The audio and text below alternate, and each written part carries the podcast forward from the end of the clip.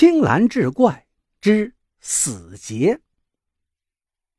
程杰是个普通工人，三十来岁，他跟妻子都有一份好工作，家里只有一个小男孩，小日子过得挺滋润。这天傍晚，他上街溜达，鬼使神差，在一个算命老头的摊儿前停住了，想抽个签儿玩一玩。他交了五块钱挂金，按照要求，接连从老头的签筒之中抽出六根签来。老头接过来一看，顿时大吃一惊，道：“我这是诸葛神签呐！三十二根签中，只有六根是下下签，可是这六根下下签，竟然全被你抽到了。”我摆挂摊几十年了，这还是头回见呢。按照祖师爷传下来的签解，抽到这种签的人，不出三天，必有死劫呀。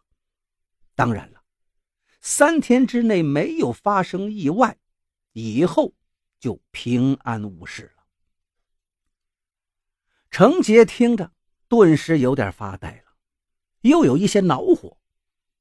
他本是个无神论者，本不太相信求签问卜这一套，可自己怎么就这么倒霉呢？三十二根签，只有六根下下签能让自己一股脑全都抽齐，这不是跟买彩票中大奖一样难吗？他没好气地问老头：“这个事儿应该怎么办？”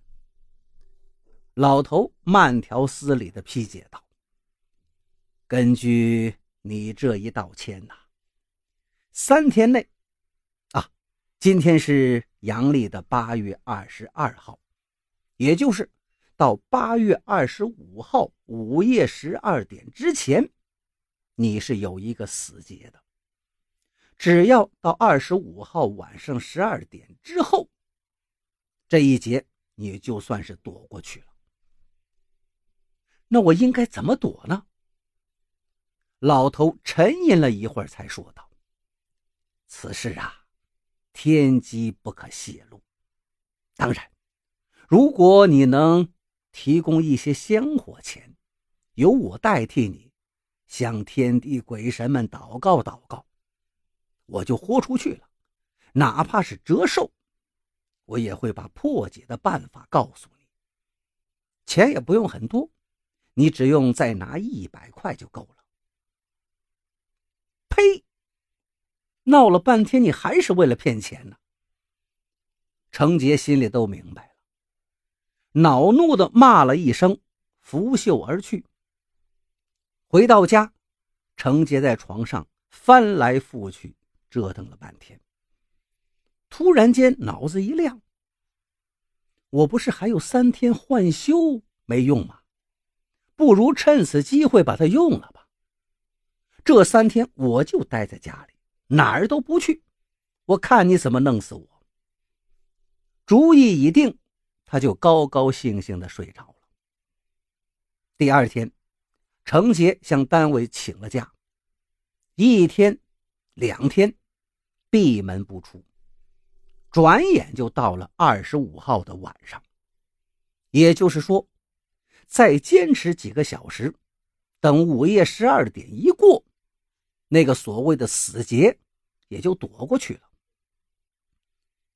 这几天里，程杰睡得都有些颠倒了，现在真有些睡不着了，因此决定吃点安眠药，一觉睡到大天亮，好精神抖擞的去上班。老婆在单位值班，今天晚上不在家。安顿好儿子睡下之后，他小心翼翼地按规定剂量服了安眠药，很快就打起了呼噜。